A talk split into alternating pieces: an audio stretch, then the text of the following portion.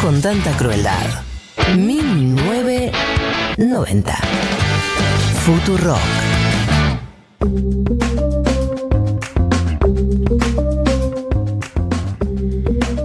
1504, seguimos al aire con 1990 y vamos a adentrarnos en el perfil político de esta semana, que es el de Arabela Carreras, que es la gobernadora de Río Negro. Eh, Arabela estuvo bastante en agenda en, en las últimas semanas por dos motivos. Por un lado, por la toma de tierras en Villa Mascardi, que es este conflicto entre una de las varias comunidades mapuches que hay en la zona y vecinos, también hay intereses inmobiliarios, hay como una mezcla de, distintos intereses que confluyen en ese conflicto, que por ahora no, no, ha, sido, no ha sido solucionado y además lleva años, o sea, lleva tres años en el corto plazo y lleva 20 en el largo.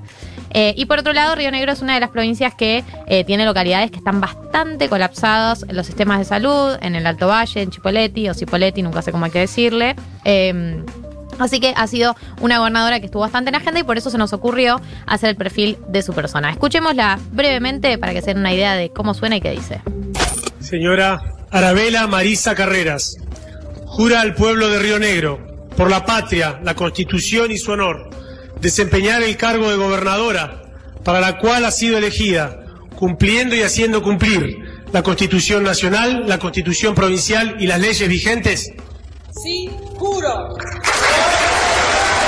Eh, lo cierto es que nosotros dejamos planteada eh, la situación de que no reconocemos como interlocutores a personas que actúen encapuchados eh, porque no es propio de la democracia. Eh, en este diálogo también les pedimos que a la brevedad, en cuanto tengan alguna respuesta respecto de este, las negociaciones que llevan adelante, nos lo hagan saber para poder tranquilizar también el ánimo de los vecinos. Esta es una expresión, una forma de visibilizar una situación que ustedes consideraron necesario visibilizarla de esta manera. Tienen todo mi respeto, eh, los acompaño eh, y eh, me hago presente para poder dialogar, porque realmente hemos estado haciendo gestiones todo este tiempo.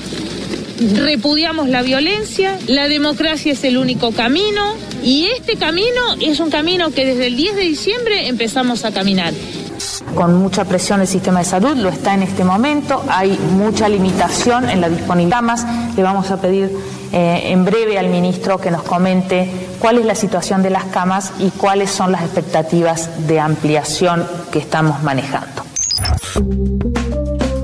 Estas son algunas de las declaraciones que dio Arabela en el último tiempo, que eh, sabemos poco todavía de en qué iba a consistir su gobernación por fuera de la pandemia, porque básicamente la eligieron a fin del año pasado.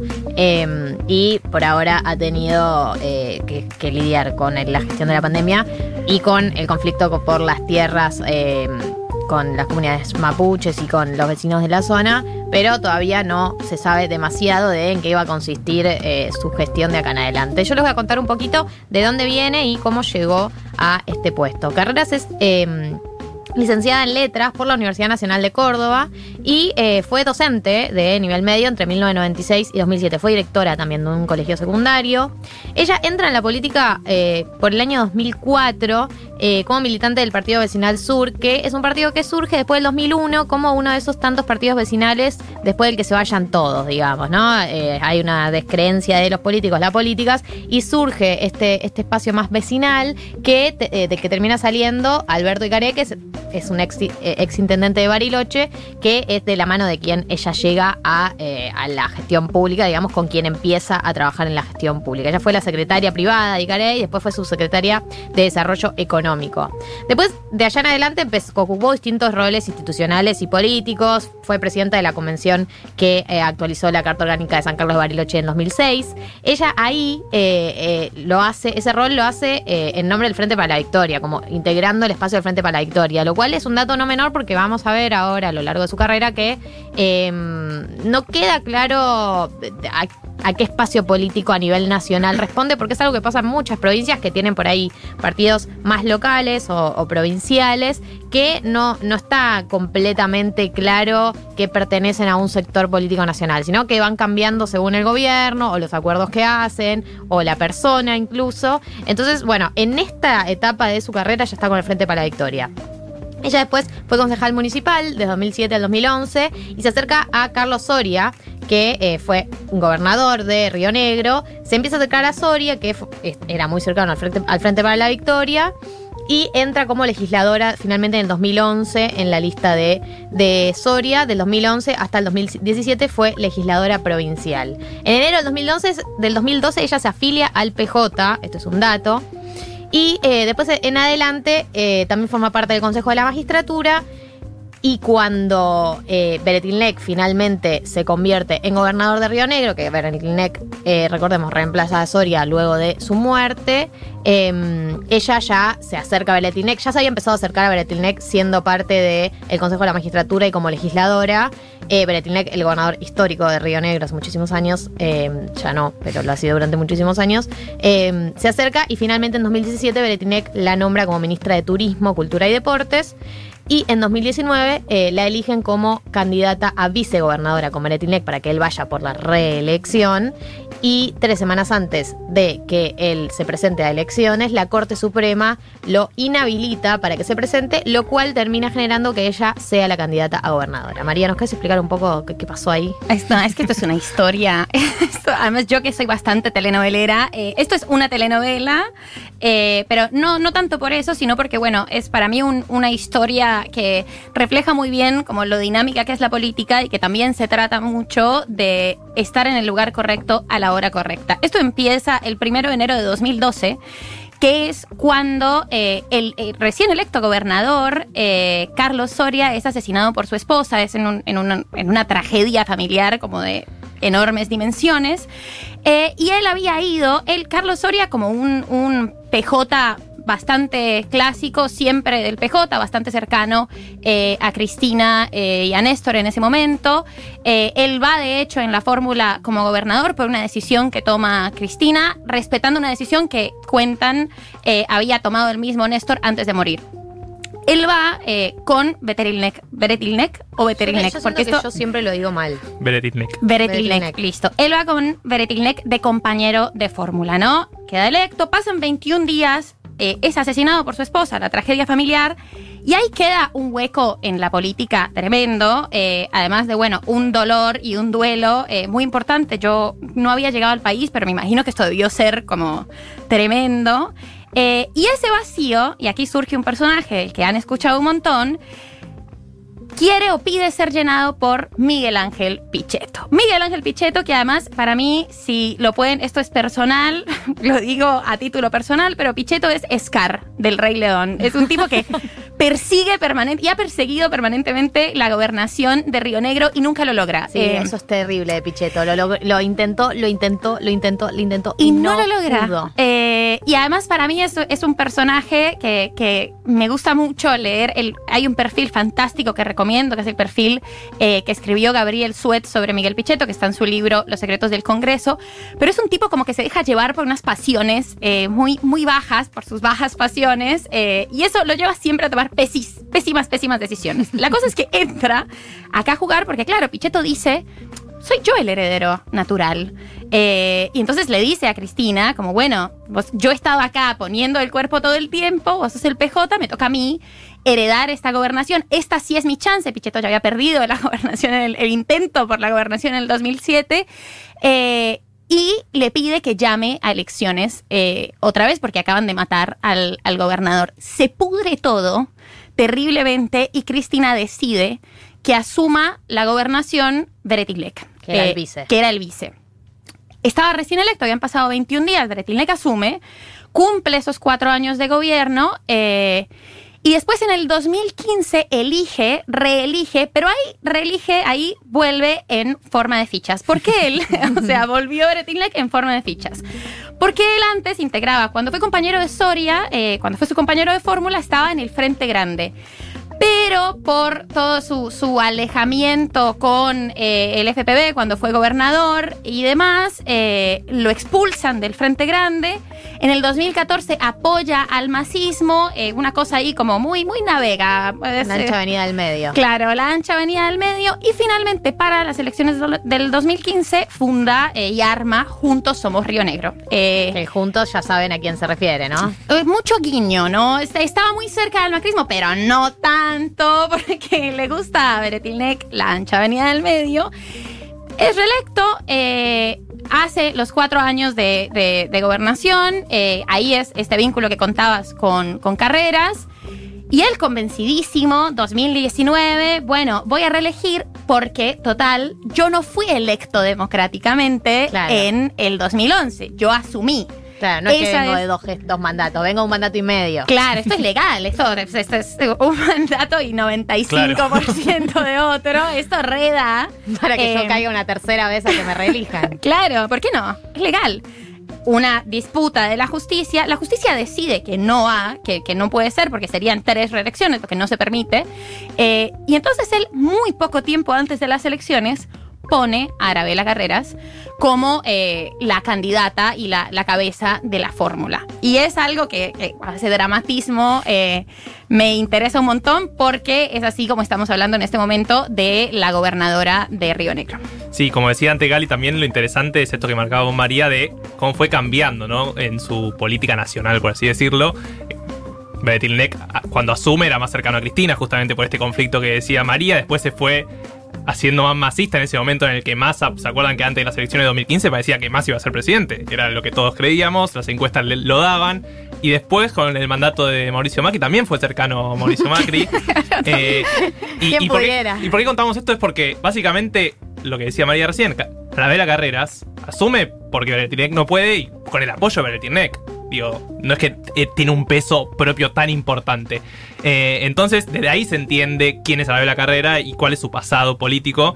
Eh, y el otro dato es que el color de Juntos Somos Río Negro es verde, que es la mezcla entre azul Y amarillo. Y amarillo. Ay, Ay, qué gente. Ellos vinieron a cerrar la grieta, ¿no? Literal. No, bueno, y mm, para mí hay, hay dos cosas que, que- de la actualidad también, del motivo por el que elegimos Arabela, que un poco los contaba antes de que, de que arranquemos a, a profundizar en Arabela, eh, y es eh, que cuáles son los conflictos actuales con los que tiene que lidiar. Por un lado, Río Negro es una de las provincias que tiene el sistema eh, sanitario colapsado en algunas localidades, como eh, el Alto Valle Río Grande, no sé si lo estoy diciendo bien, y en Chipoleti.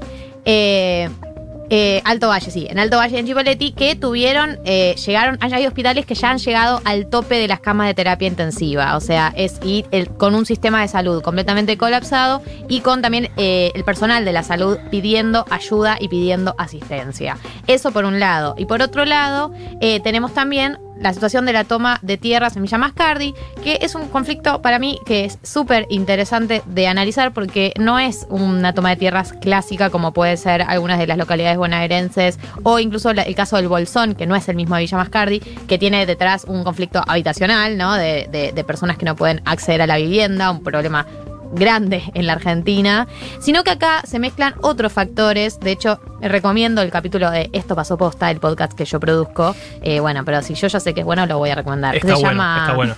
Se llama Te explicamos la toma de tierras en Villa Mascardi. eh, lo pueden encontrar en Spotify.